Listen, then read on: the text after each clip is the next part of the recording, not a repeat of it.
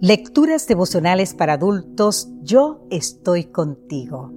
Cortesía del Departamento de Comunicaciones de la Iglesia Dentista del Séptimo Día Gascue en Santo Domingo, capital de la República Dominicana. En la voz de Sarat Arias. Hoy, primero de enero, mis planes se realizarán. El libro de Isaías en el capítulo 46, exactamente en el versículos 10, nos dice, yo anuncio el fin desde el principio, anuncio el futuro desde mucho antes. Yo digo, mis planes se realizarán, yo haré todo lo que me propongo.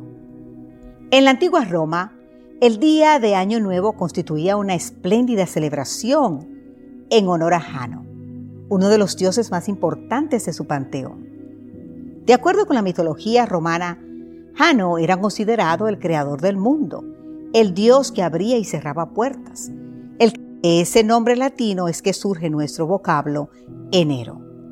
Efectivamente, enero es, año tras año, el mes de las puertas abiertas, de los nuevos inicios, de mirar hacia adelante, de soñar en grande y trazarse nuevas ilusiones y nuevas metas. Es el mes de la esperanza, pero no es Jano el que abre esas puertas el que nos concede esos nuevos inicios, el que planta esos grandes sueños en nuestro corazón, el que nos presenta metas elevadas, ni el que nos da razones sólidas para la esperanza.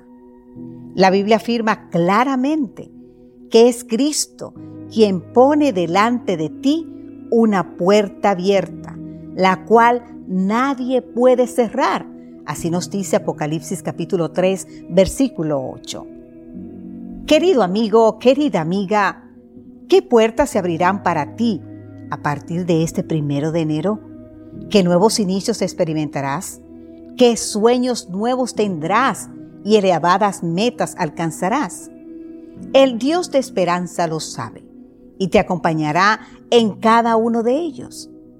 Hoy, el Dios de la Biblia, el único Dios verdadero, el que conoce tu pasado, y sabe lo que te depara el futuro.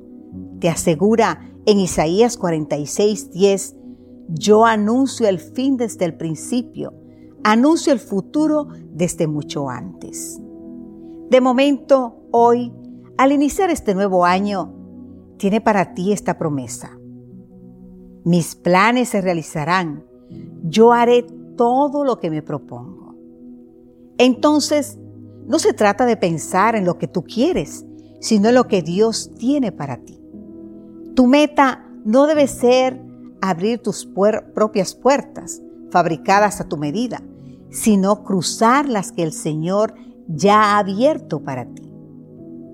Puedes mirar, querido amigo, querida amiga, hacia el año pasado y con fe extender tu mirada hacia este nuevo año, con la certeza de que Dios concluirá todo lo que se ha propuesto iniciar contigo. Tal como ha prometido, sus planes se realizarán. Que Dios hoy te bendiga en gran manera. Y si quieres ser victorioso, te invito a dejar que sea Dios que dirija tu vida y todos tus planes se realizarán en este año. Amén.